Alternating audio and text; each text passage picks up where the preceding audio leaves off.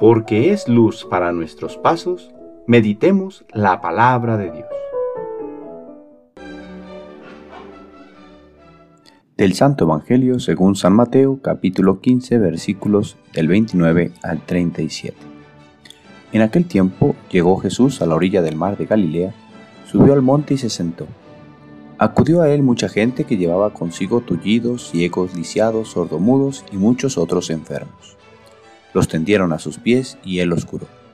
La gente se llenó de admiración al ver que los lisiados estaban curados, que los ciegos veían, que los mudos hablaban y que los tullidos caminaban, por lo que glorificaron al Dios de Israel. Jesús llamó a sus discípulos y les dijo, Me da lástima esta gente, porque llevan ya tres días conmigo y no tienen que comer. No quiero despedirlos en ayunas, porque pueden desmayarse en el camino. Los discípulos le preguntaron, ¿dónde vamos a conseguir en este lugar despoblado panes suficientes para saciar a tal muchedumbre? Jesús les preguntó, ¿cuántos panes tienen? Ellos contestaron, siete y unos cuantos pescados. Después de ordenar a la gente que se sentara en el suelo, Jesús tomó los siete panes y los pescados, y habiendo dado gracias a Dios, los partió y los fue entregando a los discípulos, y los discípulos a la gente. Todos comieron hasta saciarse y llenaron siete canastos con los pedazos que habían sobrado. Palabra del Señor.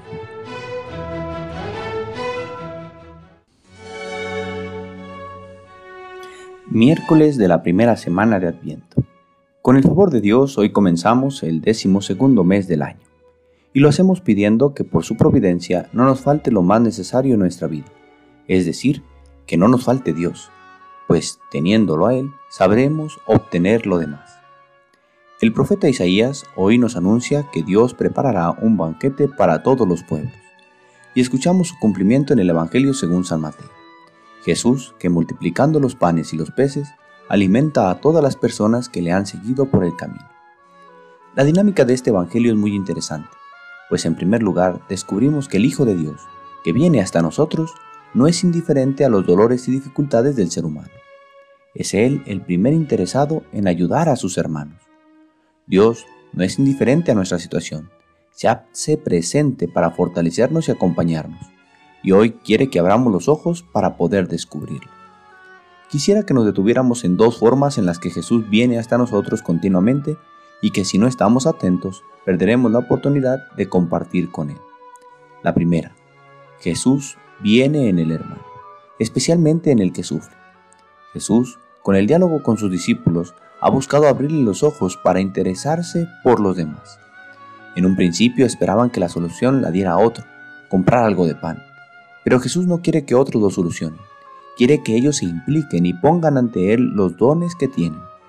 Y es así que desde su misma pobreza se disponen a compartir.